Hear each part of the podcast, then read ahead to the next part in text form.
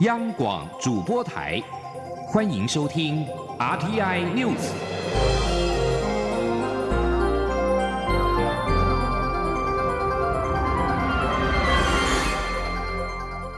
听众朋友您好，欢迎收听这节央广主播台提供给您的 RTI News，我是张顺祥。首先把新闻焦点关注到行政院提出了司法院释字第七四八号解释的实行法草案，也就是所谓的同性婚姻法。蔡英文总统表示，行政院提出的司法院释字第七四八号解释实行法草案，已经寻求社会的最大公约数，期盼法案能够在立法院通过，展现台湾社会跟民主的典范。蔡英文总统二十一号到新竹市参访校园以及护城河等市政建设。总统说：“台湾是民主国家，民主的价值在于可以包容很多不同的意见。一个成熟的民主社会，当面对分歧性议题的时候，是共同解决问题。希望这项法案能够在立法院顺利的通过，展现台湾社会的民主典范。”行政院会在二十一号通过草案，允许成年同性伴侣可以成立同性婚姻的关系，引起了中国大陆网民的关注。大陆委员会在二十一号也宣布，专法经过立法院三读通过之后，将会严拟两岸及台港澳同志婚姻的相关配套措施。陆委会的发言人邱垂正表示。不可能，全世界的同志都可以跟台湾的同志配偶来结婚，但是两岸台港澳却差别的对待。行政院会通过了司法院释字第七四八号解释的实行法草案，将送到立法院审议，战场再度回到立法院。为了争取立法的时效，民进党团希望将同婚专法进复二读。不过，在野党对于专法的名称还有条文是有疑义的。立法院是不是能够顺利在大法官释字第七四八号解释锁定的五月二十四号之前完成审议，将是一大考验。请记者刘玉秋的采访报道。行政院会通过争议多时的同婚专法草案，名称定为司法院释字第七四八号解释施行法草案，并以最快速度函请立法院审议，战场又回到立法院。由于大法官七四八号同婚事件案的两年大限将于今年五月二十四日届期，若立法院未在时间内通过同婚专法，同性伴侣就可依现行民法规定直接做婚姻登记，法律争议可能更大，未来事件案恐怕越来越多。民进党团为了争取立法时效，避免空窗期，也拟采取最快的立法途径，跳过交付委员会初审，在院会提案进赴二读。民进党团干事长管碧玲表示，是过去社会沸沸扬扬争议是否修正民法保障同婚时，立法院司法法制委员会曾做过决议，未来相关同婚法案都直接送入院会。民进党是秉持过去决议的精神抢时间，他估计草案最快可在三月五号的程序委员会通过，排入十二号的院会直接进赴二读，交付朝野协商，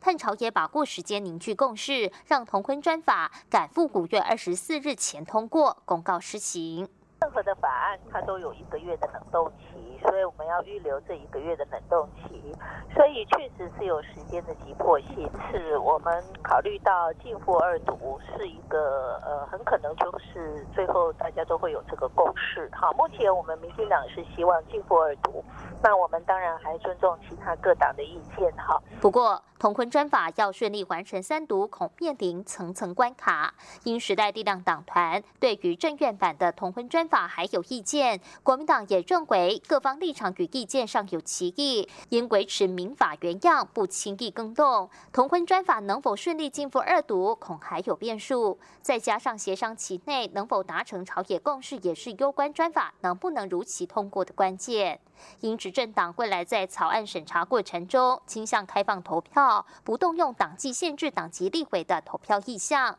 在野党会不会祭出杯葛策略等，也都可能会增添审查意外。管碧玲则说，目前各界对于专法名称较有共识，仅实力认为还不够强烈。朝野主要攻防焦点会落在法条内容，因此，即便开放投票下，他相信最后的审查结果也不至于会有违社会期待。管碧玲强调，各政党应该都不乐见专法拖延到五月二十四日还会通过，造成各方脚步错乱的状况，这是立法怠惰。民进党团也绝不允许这样的情况发生，一定会力拼在时限内通过。中广电台记者卢秋采访报道。行政院会通过同婚专法，司法院释字第七四八号解释施行法草案，同性婚姻准用民法的婚姻登记的规定。内政部表示，因应未来的同婚新制，将调整户政的资讯系统设定，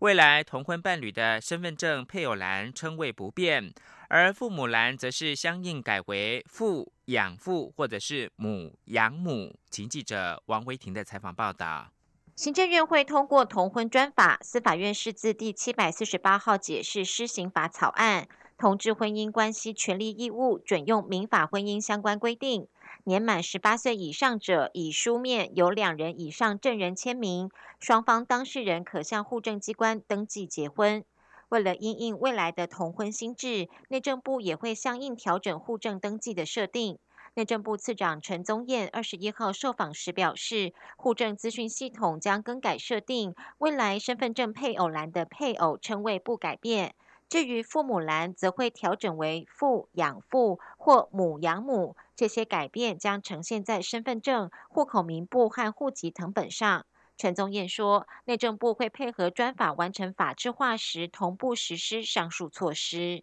诶，在专法里面定得很清楚嘛，必须要。其中一方有血缘关系嘛，所以未来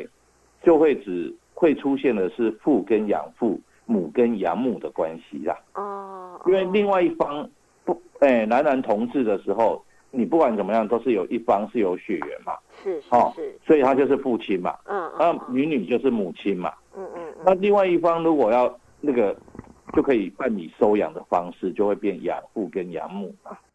由于大法官解释第七百四十八号将于五月二十四号届期，正院版专法草案若未在此之前完成立法，届时同志将可以直接以民法的规定登记结婚。陈宗彦表示，到时候将依照大法官释字的精神，在户政登记时做同样的安排与处理。中央广播电台记者温威婷采访报道。行政院会通过司法院释字第七四八号解释施行法草案，赋予同性伴侣婚姻权、财产权、医疗权跟继亲收养权利。不过，关于跨国的同婚、人工生殖或者是合并报税等权益，并没有规范在专法里面。法务部在二十一号表示。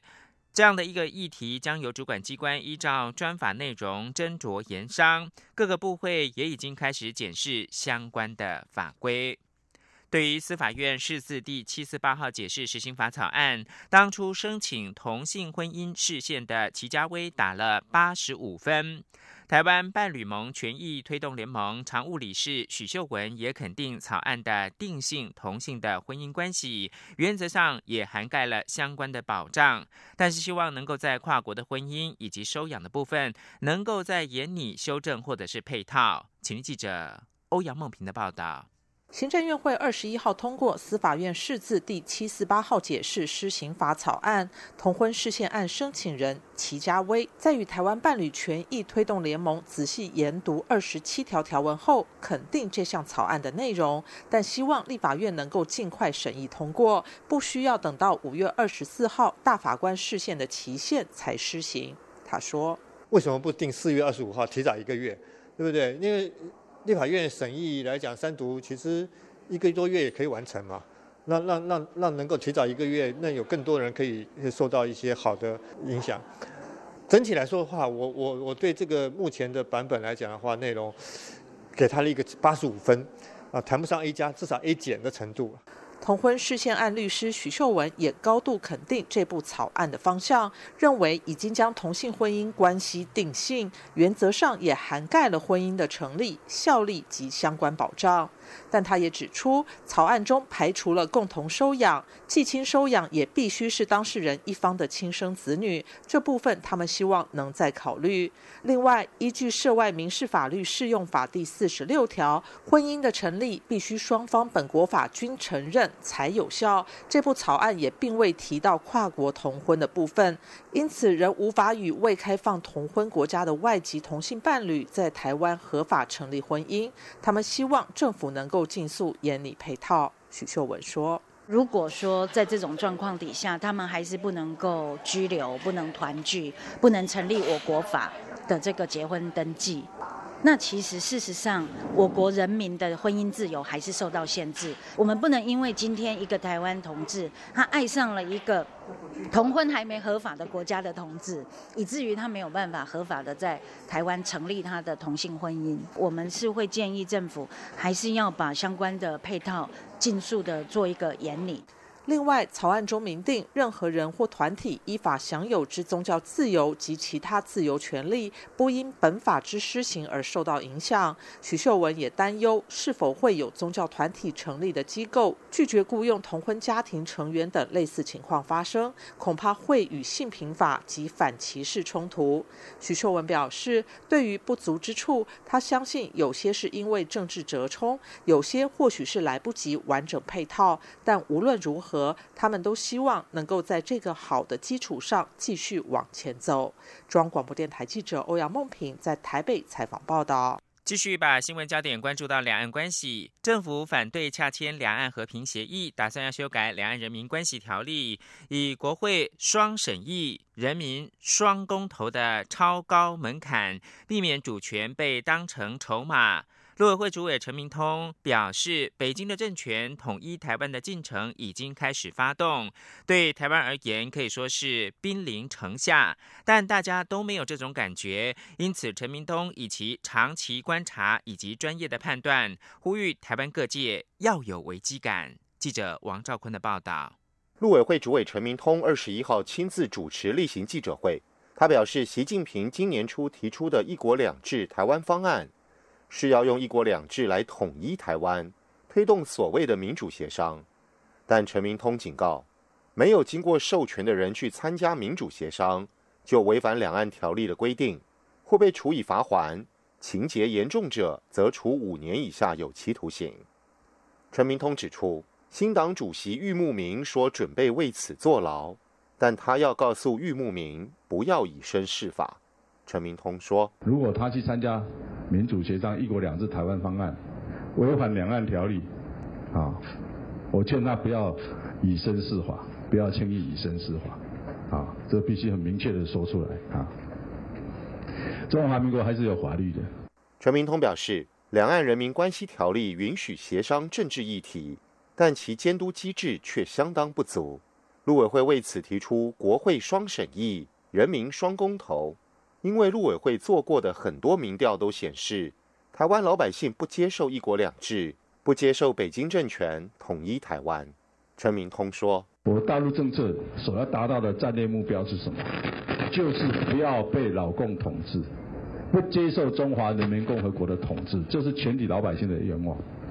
另外，台海不要有战争，台海要和平，我们要维持这个和平。”陈明通认为，他长期观察北京对台政策。透过自身经验的累积以及专业上的判断，已感受到习近平统一台湾的急迫感，开始发动统一台湾的进程，所以呼吁大家要有危机感。他说：“兵临城下，可以说是兵临城下。一国两制台湾方案啊，可以说已经在习这个习近平的桌上了啦。这些大家都没有一种感觉。”陈明通说：“人不是我杀的。”因为是习近平先提出了一国两制台湾方案，启动民主协商，也因为是国民党主席吴敦义提出了两岸和平协议议题，所以陆委会只好提出对策，捍卫台湾的主权与自由民主。关于修法进度，陈明通表示，已列为本会期优先法案，立法进度都在掌握当中。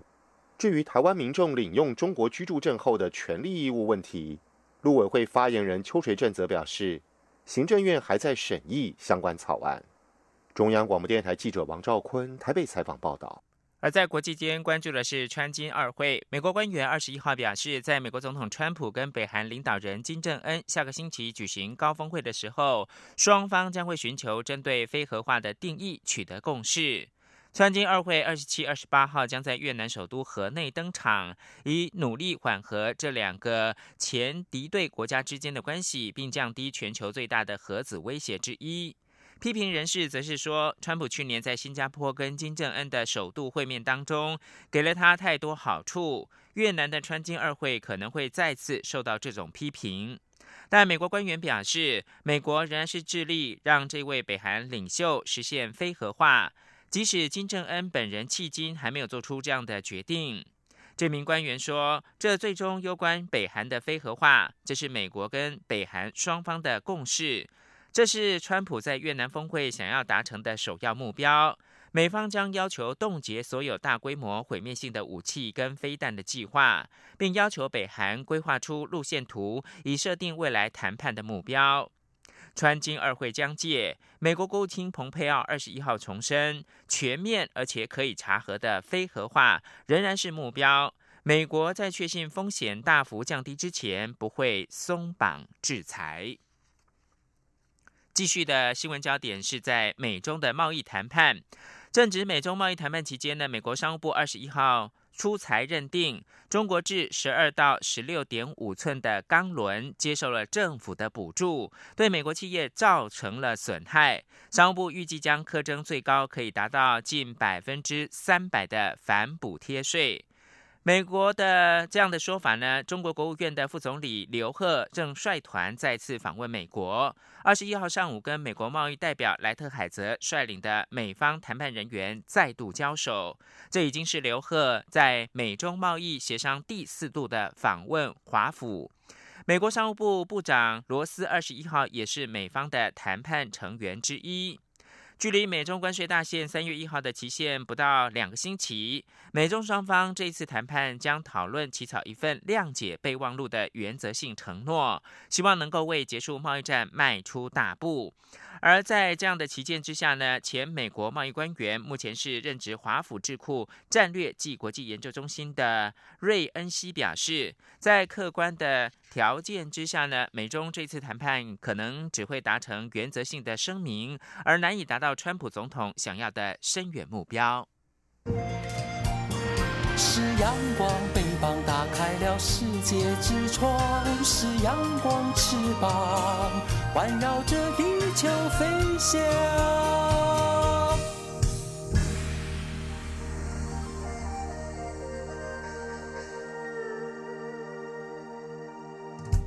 现在是台湾时间清晨的六点四十七分，又过了三十七秒。我是张顺祥，继续提供新闻。福卫七号在国家太空中心整装待发，等待美国发射时程的定案，就能够打包运送出国来发射。国研院太空中心公开福卫七号的整测厂房，呈现台美合作成果。福卫七号计划总主持人朱重惠表示。福卫七号部署在低倾角的轨道，能够提供密集的中低纬度气象观测的资料，将会提升台湾的气象预报的准确度十个百分点。记者杨文军的报道。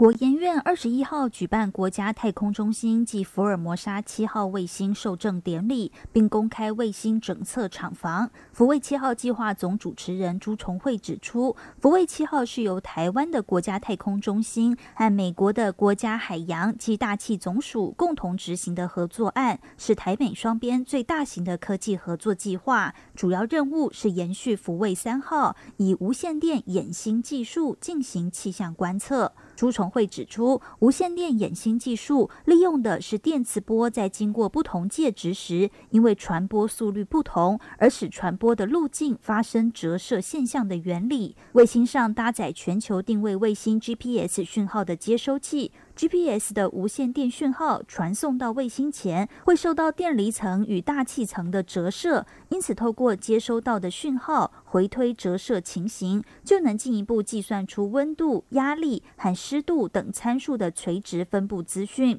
朱崇慧也指出，福卫七号和福卫三号一样，由六颗卫星构成，让观测可同时覆盖地球各区，提供及时且完整的三维观测资料。不同的是，福卫三号是由重约六十二公斤的微卫星组成，每颗卫星的轨道都会经过南北极，收集的资料均匀来自地球各纬度。而福卫七号的卫星每颗重约三百公斤，部署在低倾角的轨道，卫星绕行平面和赤道平面的夹角小，因此能提供密集的中低纬度气象观测资料，将对台湾的气象预报准确率带来更大的帮助。他说：“又加上说，当初福三呢，它是一个它的这个眼心点呢是一个呃全球分布的，那伏七的话呢，它是集中在。”呃，南北纬正负五十度之间的这个呃资料，所以它这个呃气象预报准确度，我们预估可以增加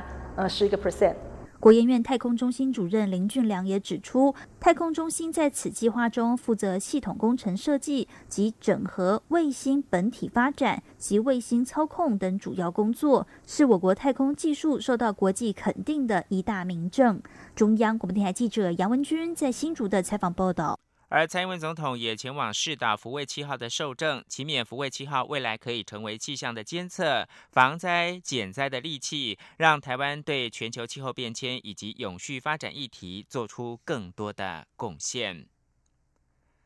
在台湾搭火车，你能够想象同时享有餐车、卡拉 OK、客厅以及商务舱等级的享受吗？交通部台湾铁路管理局特别开行了全新改造的彩绘列车，由局长张正元率领媒体体验即将上路的商务型观光的列车。希望台铁在拼安全之外，也能够接轨国际，引领新一代的铁道旅行风潮，带动属于台铁的轨道经济。请记者杨仁祥、吴丽君的采访报道。各位旅客，大家早安！现在开始为您验票。请将您的车票准备好。谢谢。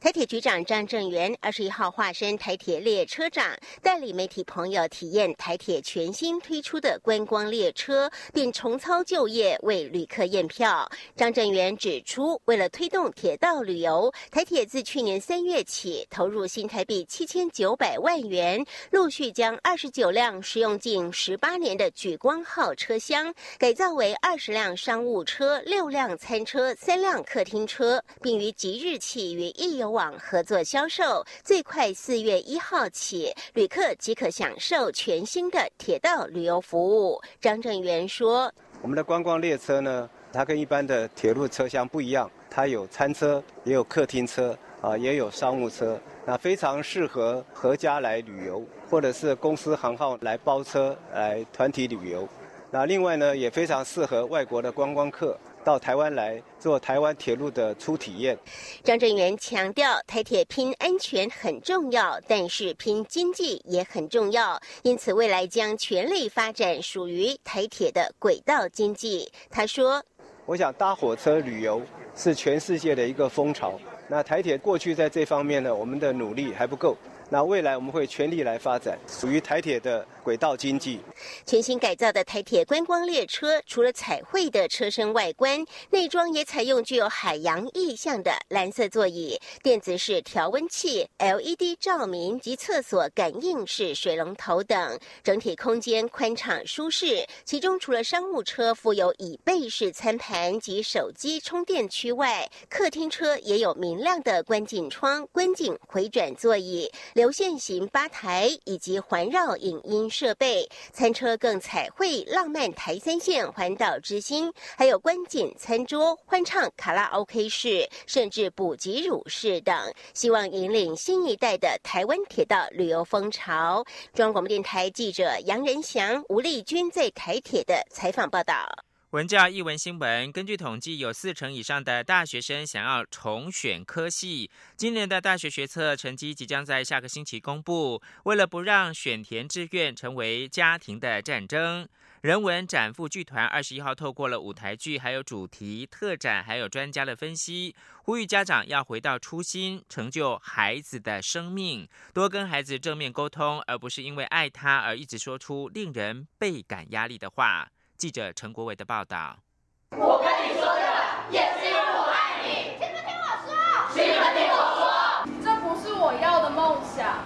这是你们要的梦想。兴趣可以当饭吃吗？你考不上大学就完了。人文展夫剧团透过十四岁到三十三岁的年轻演员，呈现家长的盼望以及孩子内心的呐喊。导演林立清因女儿的升学压力以及看到自优生寻短的报道，让他决定制作这出名为《我的未来谁的梦》舞台剧。剧中演员吴信汉今年二十五岁，就提及以前爸妈对他的关心，总让他喘不过气。尤其印象最深刻的一句话，就是考这么烂。还敢拿来给我签名？我直接冲出家门，把门用力的甩上。那在甩上的当下，我一直听到我妈在背后大哭的声音，以及我爸冲着门对我怒吼。那其实当下我心里是非常的焦虑，非常的不安。那一直到我上大学，甚至是大学毕业之后，我一直在思考一个问题：孩子跟父母之间到底要应该要用什么样的方式去沟通？去了解彼此之间的问题以及需求。大学学测成绩即将公布，有些家庭可能将上演选填志愿战争。爱你一辈子守护团执行长肖慧英呼吁家长要常醒思自己内心的爱，就会更了解自己与孩子，也能摆脱情绪和社会价值的困扰。当我们心里回到说，孩子，我就想要支持你成就这样子的一个想法在的时候，你其实就不是我了。我们的主题说：“我的未来是谁的梦？”这句话支持并成就你的生命，就已经讲清楚了。人文展夫剧团将于三月上旬在基隆及桃园演出，即日起也在台北车站星光人寿大楼一楼举办“影响我人生的一句话”特展，期盼透过亲子互动及醒思，让孩子未来能走出自己的梦。中央广播电台记者陈国伟台北采访报道。世界卫生大会即将展开，外交部在二十一号表示，今年仍然会争取以观察员身份出席世界卫生大会。这项工作虽然难度很高，但外交部认为有我动能正不断提升。王兆坤的报道。针对今年推动参与世界卫生大会的相关规划，外交部国际组织司司长陈龙锦表示，参与世界卫生组织是政府全年不会间断的一项工作。今年的目标仍是争取以观察员身份出席世卫大会，目前正与友邦及理念相近国家沟通讨论，并于四月七号的世界卫生日之前对外说明相关具体措施。在世卫组织一月举行的执委会上，美国、日本七个友邦都为台湾发声，我方对此感到鼓舞，会持续努力争取。陈荣景说：“那我们相信有我的能量是在持续的成长。”当然，呃，我也必须很坦白的跟各位报告，难度当然是相当高了，OK。但是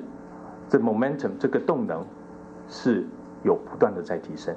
此外，欧洲议会国贸委员会日前首次召开正式公听会，讨论台欧盟经贸关系，有十几位跨党团欧洲议会议员出席，并呼吁欧盟应采取前瞻性思维。尽早开启台欧盟双边投资协议影响评估作业及正式谈判。外交部发言人李宪章表示，这一场公听会再度展现欧洲议会对台湾的友谊与支持，并为推动台欧盟双边投资协议持续累积动能，相当具有意义。我方期盼欧盟行政部门持续采取具体行动，以利台欧盟双边投资协议逐步向前推进。中央广播电台记者王兆坤台北采访报道：北海道二十一号晚间观测到震度六弱的强烈摇晃地震。日本气象厅在地震发生之后发表地震规模是五点七，后来上修到五点八。日本航空自卫队观测到。